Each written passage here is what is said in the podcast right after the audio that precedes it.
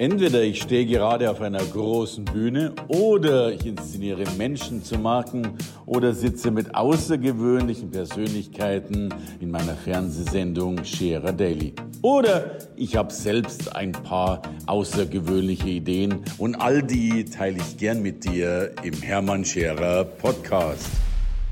Er ist Unternehmer des Jahres der Stadt Gera. Er ist Unternehmer des Jahres des Landes Thüringen.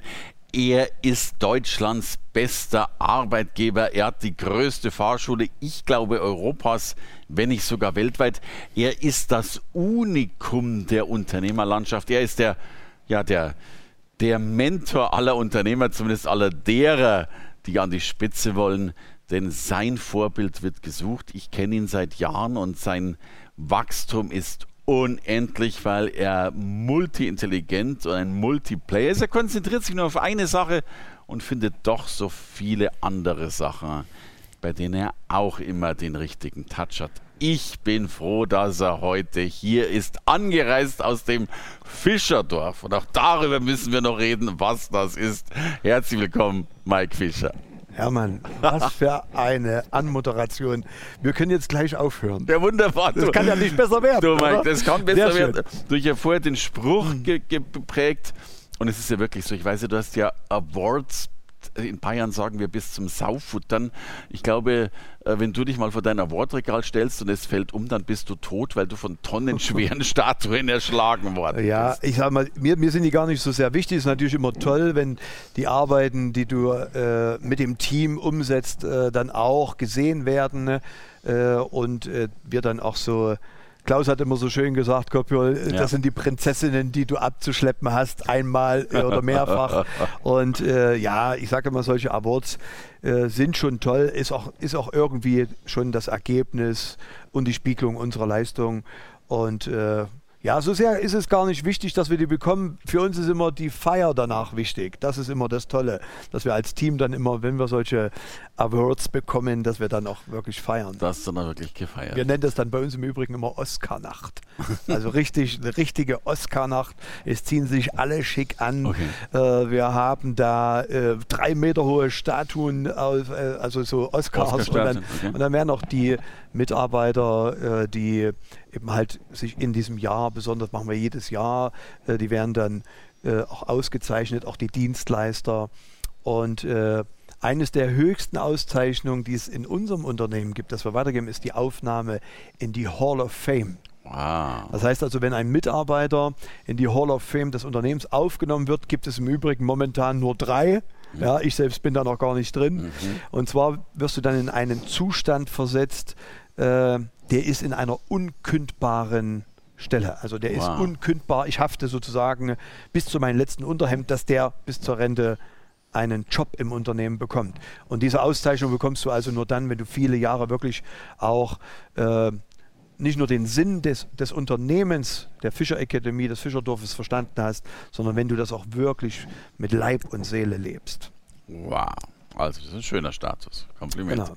Du meinst, lass uns mal ja. viele, also viele kennen dich, manche kennen dich noch nicht. Lass uns mal ganz vorne anfangen. Ich glaube, viele kennen mich noch nicht, eher als dass mich jemand kennt. So, er, er, er, erzähl doch mal, also die Anfänge deiner Fahrschule. Also hm. mich wird natürlich, das meiste weiß ich und dennoch für unsere Zuschauer interessiert natürlich, wie hast du angefangen als Fahrschüler, als Bauunternehmer, der du ja nebenbei auch noch bist, als größte Pizzeria Deutschlands, äh, plus all die Dinge. Magst du mal, noch nicht mal kurz, sondern einfach mal deinen dein also, Gang erzählen? Ich sage mal, angefangen, also die Denkweise, ja, äh, gelernt bin ich ja Elektriker, ja. Äh, aber ich war, glaube ich, mit Abstand der schlechteste Elektriker, wie das so ist, äh, nach der Schule. Ich war Leistungssportler Schwimmen mhm. Äh, und hatte nur Chlor im Kopf und okay. Schwimmbahn hin und rauf und runter. Vom Leben keine Ahnung und dann ging es eben in die Lehre und irgendwas musst du ja lernen. Und äh, mein Vater hat gesagt, Junge, hier geh mal ins Bad dreh mal hier die Glühlampe rein, ich drehe die Glühlampe rein, Schalter an, Licht geht, sagt er, super, du wirst Elektriker. ja, und äh, dann äh, hat er die Stelle damals zu DDR-Zeiten besorgt. Naja, wie gesagt, ich war da, es hat mir nicht so einen Spaß gemacht. Und dann kam ich, äh, das nannte sich dann so anderthalb Jahre NVA, Nationale mhm. Volksarmee, mhm. Äh, musste jeder junge Mann dienen und dort hatte ich das Glück, schon den Führerschein für einen LKW zu haben mhm.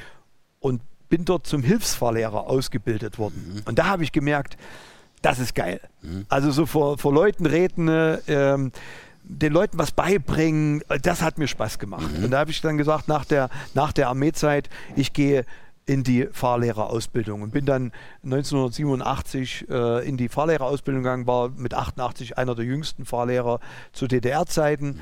und dann kam die Wende. Ja. Ne? Und äh, ja, da bin ich dann äh, in dieser Zeit nach der Wende habe ich so überlegt, als 27-jähriger junger Mann, was machst du jetzt eigentlich äh, mit der neuen Zeit? Äh, wo gehst du hin? Was tust du? Und dann habe ich 14 Tage Urlaub eingereicht äh, bei mir im Kraftverkehr damals, bin in der Nähe von Osnabrück, hat es mich verschlagen. Mhm. Und dort habe ich geschaut im Arbeitsamt, mhm. was denn so Elektriker, Berufskraftfahrer und Fahrlehrer im, in den alten Bundesländern machen können. Mhm. Und dann habe ich relativ schnell gemerkt, nee, äh, das wird nichts, du gehst wieder zurück und rockst das dann zu Hause. Mhm. Und nun hatte ich 13 Tage noch Urlaub Mhm. Und in Osnabrück kann man jetzt nicht so richtig Urlaub machen, also habe ich mir einen Job gesucht. Okay. Und da hat es mich verschlagen in eine Diskothek, dort habe ich gemalert, ah. weil äh, der hatte gerade seine Diskothek renoviert. Okay. Und da habe ich sage und schreibe 1000 Mark West ja. bekommen, schwarz damals. Ähm, und die habe ich genommen und habe dann im März 1990 mit diesen 1000 Mark West meine Fahrschule gegründet. Damals zu dritt, meine Mutter im Büro, Trabant 601 Deluxe. und äh, Mike Fischer. Und den Trabant, den habe ich für 1000 Mark West gekauft. Und so ging das los. Und Aha. wir hatten zu DDR-Zeiten acht Jahre Wartezeit auf die Führerscheinausbildung. Und das war natürlich schon äh, politisch gewollt, weil du hast ja auch zehn Jahre auf den Trabi gewartet. Und dann haben wir äh, im März eröffnet und dann haben wir sage und schreibe 4000 Anmeldungen in der ersten im ersten Monat in unserer Kartei gehabt. Und meine Mutter alles noch äh, sozusagen mit Hand geschrieben. Ja. Das war so eine Zeit, ich sag mal so, egal was du für eine Vision hattest, was für Ziele, es war vollkommen wurscht, wie gut die Qualität war deiner Leistung, du konntest die Kunden zu der Zeit nicht verhindern. Ja. Und das war natürlich dann schon ein Thema, dass wir uns dann damit beschäftigt haben, wie geht das dann die nächsten Jahre weiter. Wir kannten auch die Geburtenjahrgänge 90, 91 mhm.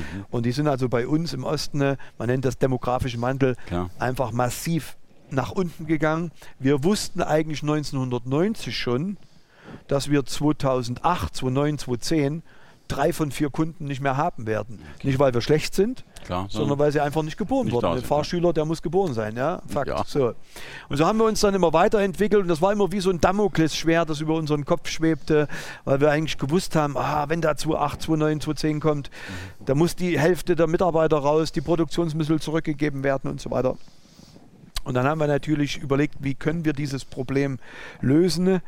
Äh, und ja, irgendwann sind wir auf die glorreiche Idee gekommen, haben gesagt, okay, wenn es nicht mehr ausreicht, in Gera unsere Familien zu ernähren, dann müssen wir eben halt größer denken. Mhm. Und so haben wir dann gesagt, was wäre denn, wenn wir die Fahrschüler aus ganz Deutschland zu uns nach Gera in unsere Fahrschule holen. Da waren wir so eine Fahrschule, wie es jede Fahrschule mhm. so an jeder Ecke gibt in mhm. Deutschland. Ne? Ähm, das heißt, wir mussten die Probleme lösen, einen Hamburger zu überzeugen oder einen Münchner oder einen Berliner oder einen Frankfurter mhm. zu uns in die Fahrschule zu kommen. Also das gelingt so nicht einfach. Also brauchten wir ja Übernachtung, wir brauchten ein Internat, wir brauchten ein Hotel, wir brauchten Verpflegung, die müssen ja auch was essen. Ja. Und dann ist es ja auch so, dass wir ähm, die, die Führerscheinausbildung geht so drei, vier Monate in der Regel. Mhm. Äh, da kommt niemand drei, vier Monate nach Gera. Also ja. wir mussten noch eine komprimierte Kurzausbildung machen. Mhm. Ja? Und das haben wir dann äh, umgesetzt und ja, haben dann sozusagen das Fischerdorf gegründet, so wie es heute ist. Ähm, mit eigenem Rathaus, wir haben ein Ortseingangsschild, wir haben einen Dorfplatz, wir haben eine eigene Energietankstelle äh, gebaut für unsere Elektrofahrzeuge, äh, großes Schulungszentrum, grünes Klassenzimmer, äh, eigene Pizzeria. Ja, ähm, das ist natürlich, sagen wir so, die jungen Leute können schon mal sieben Tage Pizza, Pasta, Salat essen. Das tut denen gar nicht so sehr, äh, nehmen die gar nicht so übel. Ja. Wir haben ein eigenes Internat mit mittlerweile, glaube ich, 22 äh, Übernachtungen. Mhm. Ja, das ist immer ständig ausgebucht. Naja, und so haben wir dieses Problem des demografischen Wandels einfach gelöst, weil wir in dieser Kurzausbildung äh, sozusagen das Problem der Führerscheinausbildung ähm, relativ schnell umsetzen. Und die, und die Anmeldung, also wir sind momentan, wir sind ja heute jetzt, was haben wir heute? Heute sind wir im Juni. Mhm. Äh, wir sind bis Ende des Jahres schon ausgebucht. Also es ist wow. verrückt. Großartig. Und, und, nebenbei, ihr habt, glaube ich, eine der größten Pizzerien Deutschlands damit aufgebaut, weil ja, die Nachfrage schon so großartig ja, ja. Also das, das war dann äh, so ein Thema, was, was bieten wir denen zu essen an mhm. und so, ja. Äh, natürlich hat sich das alles auch weiterentwickelt und dann war natürlich klar, dass wir äh, irgendwann zum Thema Pizza, das, das isst eigentlich jeder. Und dann haben wir eben halt uns geguckt, ausgesucht, wo, wo gibt es da Franchise-Systeme, was sind dann, ja, du musst ja selber überhaupt, wer lesen kann, kann Pizza backen. Das ist relativ einfach, das habe ich dann auch verstanden und so haben wir uns dann, äh, ja, zum, also wir sind eigentlich so mit der größte Franchise-Nehmer Mhm. gewesen, den es damals in Deutschland gab mit äh, dem Umsatz, den wir generiert haben. Man hat für uns dann auch eine eigene Kategorie aufgemacht, bester Newcomer und was weiß ich nicht alles. Aber das war alles so eine Philosophie, äh, die wir gelebt haben, die wir auch heute in diesem Fischerdorf spüren. Es geht nicht in erster Linie uns um viel Geld verdienen, sondern es geht darum, sinnhafte Arbeit äh, zu durchlaufen. Also wir wissen ja, äh, in vielen Unternehmen freuen sich die Mitarbeiter am Montag schon sehr auf Freitag. Und die Frage, die wir uns stellen, ist, was muss passieren in einem Unternehmen, dass man sich am Sonntagabend schon auf Montag, Montag freut? Ja, das gelingt nicht immer, aber äh, darüber nachdenken ist, glaube ich, der, der richtige Weg, um Sinnhaftigkeit äh, und auch so eine Verbundenheit äh, zwischen, zwischen den Dienstleistern, den Kunden, als wir auch den Mitarbeitern hinzubekommen. Und das ist, glaube ich, ein ganz, ganz äh, entscheidender Faktor. Das ist sehr gelungen, by the way. Hm? Ja, wobei es ist, es ist nicht gelungen. Weißt du, äh, ich sehe es als Anliegen. Also das heißt, für mich ist das etwas, an dem ich ständig arbeite. Das ist die einzige Aufgabe, die ich als Unternehmer noch habe. Das ist mein Anliegen, die Potenziale der Mitarbeiter zur Entfaltung zu bringen, um diese Verbundenheit hinzubringen. Und das gelingt nicht immer, weil wir haben einfach so viele Situationen, Umwelteinflüsse, von außen irgendwas, Kundenwünsche ändern sich, dass man nicht immer sagen kann, alle Mitarbeiter freuen sich am Sonntagabend auf, auf, auf Montag. Aber die, das, das Anliegen, und das ist das Entscheidende, ist immer etwas, das du spürst. Mhm. Aber es wird nie zu 100% gelingen, weil dann wär's schon eigentlich, dann bist du schon wieder ein Verlierer. Ja, ja. Ist ja wie eine Vision, die man genau, wahrscheinlich auch nie genau, so ganz Genau, kannst, genau, ne? genau. Ja. Klar, und du kannst ja logischerweise immer noch besser werden. Ja. Du, aber es gibt ja dennoch so viele Details und Superlativen. Ich fange nochmal, wenn wir schon bei Pizzeria sind. Du setzt jetzt Roboter ein in der Pizzeria?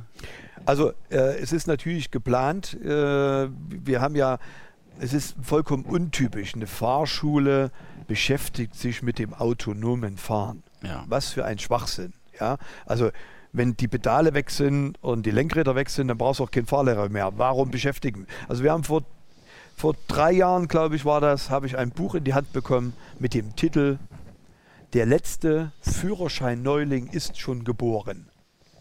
Und dann habe ich das Buch gelesen und gesagt, wow. Also nicht nur demografischer Wandel, also ja, ja, drei von vier Kunden fehlen, nee, es fehlen dann vier von vier, vier Kunden. Von vier, ja. ja. also da hast du schon die erste Krise bewältigt, jetzt kommt schon gleich wieder mal die nächste. Mhm. Dr. Mario Herger hat das Buch geschrieben, mhm. kommt aus dem Silicon Valley, mhm. äh, ein super Typ und äh, da habe ich gesagt, also den Verrückten, den lade ich mir jetzt ins Fischerdorf ein, der soll mir mal erklären, warum der solche Mhm. Und dann kam der, da haben wir ein, ein, Workshop gemacht. Mhm. Äh, und er hat uns so ein bisschen erzählt, wie weit die Dinge sind. Dann habe ich auch gespürt, mh, hm, okay, wir hier in Deutschland und in Europa hängen derzeit etwas hinterher. Ja. Und daraus ist dann die Gründung des Institut für autonomes Fahren. Also wir haben, wir haben ein Kompetenzzentrum für autonomes Fahren gegründet bei uns mhm. im Fischerdorf. Also beteiligt war da der Bürgermeister der Stadt Gera, äh, die Duale Hochschule, der Studentenförderverein.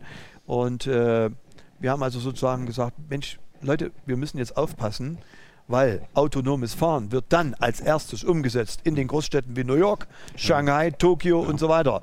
Und dann kommt vielleicht Berlin, mhm. aber Gera kommt relativ spät.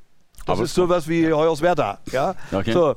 Und da habe ich gesagt, und ich habe keinen Bock, da abgehängt zu werden. Mhm. Na? Und ich möchte gerne nicht der Treiber der neuen Technologie sein, sondern ich möchte gerne wissen, welche Chancen, welche Möglichkeiten natürlich für mein Unternehmen entstehen durch die neue mhm. Technologie, aber auch für die Region, für mhm. die anderen Unternehmen. Und so haben wir uns dann auf den Weg gemacht und haben dann überlegt, was, was machen wir für Projekte. Mhm. Also nicht nur quatschen, nicht mhm. nur gründen, Klar. sondern auch umsetzen. Und so haben wir dann gesagt, okay, das erste Projekt wäre ja mal schon geil, die sogenannte Last Mile. Also wir holen einen autonom fahrenden Bus nach Gera, machen da ein Projekt mhm. und lassen in uns, wir haben so sehr viele Wohn- äh, Gebäude, also so Wohnblocks, mhm. ja, wo dann durchaus auch mal so eine ältere Dame, mhm. zum Beispiel wie meine Mama, mhm. die heute 82 ist, die muss zur Rewe anderthalb Kilometer gehen, weil der öffentliche Nahverkehr das nicht abdeckt. Okay. Und diese letzte Meile, die wollen wir schließen mit so kleinen autonom fahrenden Bussen. Mhm.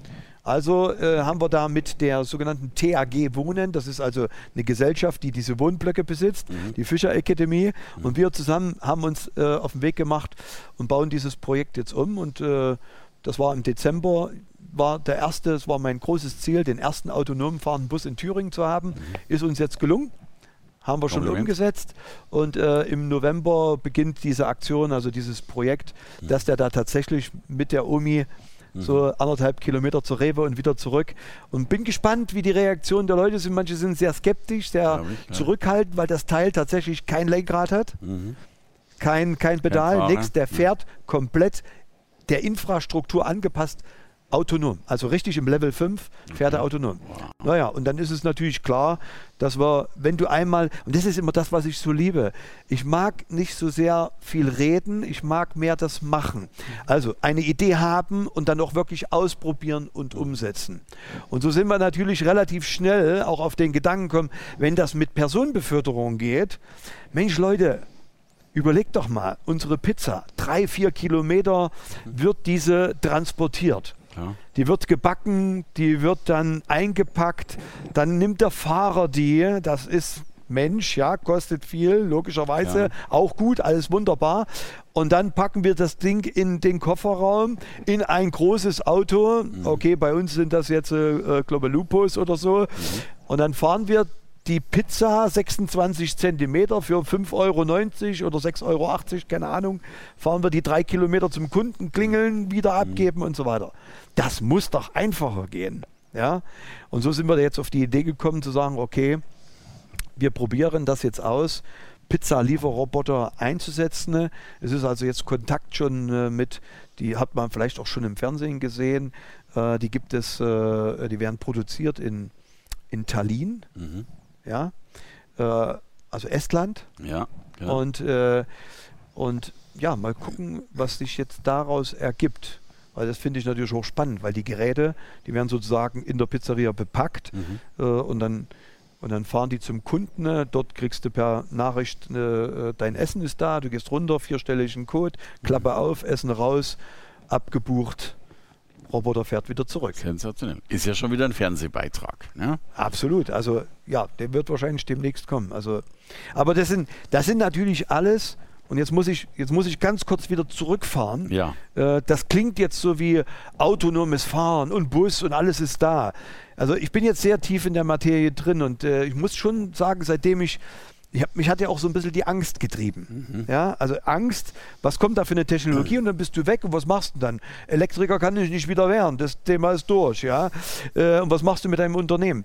Und äh, dann habe ich schon so aus der Angst heraus, habe mhm. hab mich habe auch Kurse besucht und habe äh, Kongresse mitgenommen und so weiter und habe festgestellt, das mag jetzt ein bisschen beruhigend klingen, dass wir sozusagen beim autonomen Fahren auch in der Welt, muss man ganz klar sagen, äh, gefühlt natürlich viel, viel weiter sind. Aber wenn wir das jetzt mal mit dem Erwachsenenwerden eines Menschen vergleichen, mhm. dann muss ich klar sagen, ist das autonome Fahren noch nicht mal im zweiten Monat schwanger. Okay. Also wir brauchen geschweige denn geboren, geschweige denn volljährig. Ja, ja, genau, genau. Also das dauert noch mhm. viel, viel, viele Jahre, ich glaube auch Jahrzehnte, äh, ohne jetzt sozusagen in die Glaskugel gucken mhm. zu können. Aber es ist ja nicht nur die neue Technologie, es muss auch eine, eine Sinnhaftigkeit kommen. Mhm. Ja? Also die Überlegung, äh, moralisch gesehen, fährt jetzt das Auto in die Kindergruppe oder in die Frau mit Kinderwagen? Mhm. Solange sich diese Frage stellt, wird es kein autonomes Fahren geben, äh, weil, weil, weil, weil das nicht der Sinn des autonomen klar. Fahrens ist. Ja? Und deswegen ist natürlich auch klar, dass sehr viele auch sagen, sowas brauche ich nicht, weil wer so eine Entscheidung treffen muss, um autonom, da brauchen wir kein autonomes Fahren, weil es gar keinen Sinn macht. Danke fürs Reinhören in den Podcast. Wenn du mehr von mir wissen willst, komm zu meiner Veranstaltung Hermann Scherer Live. Infos und Sonderkonditionen für dich als Podcast-Hörerin oder Hörer findest du unter www.hermannscherer.com/bonus. Bis bald im nächsten Podcast.